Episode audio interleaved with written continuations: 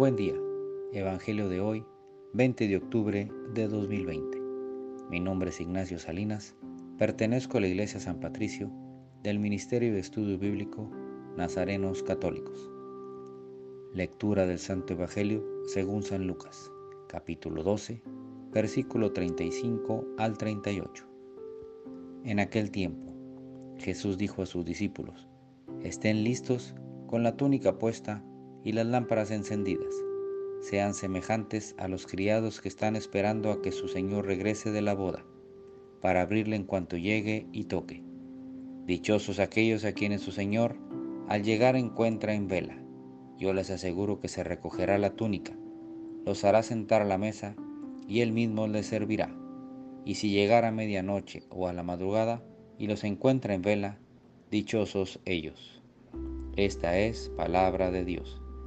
Gloria a ti, Señor Jesús. Reflexionemos.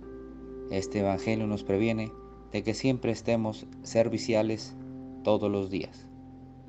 Que estemos siempre cumpliendo con nuestro deber de cristianos, nuestro deber de esposo, de padre, de hijo, de vecino, nuestro deber de trabajador, de jefe, de amigo, para que el día que el Señor llegue nos encuentre siempre atentos y vigilantes.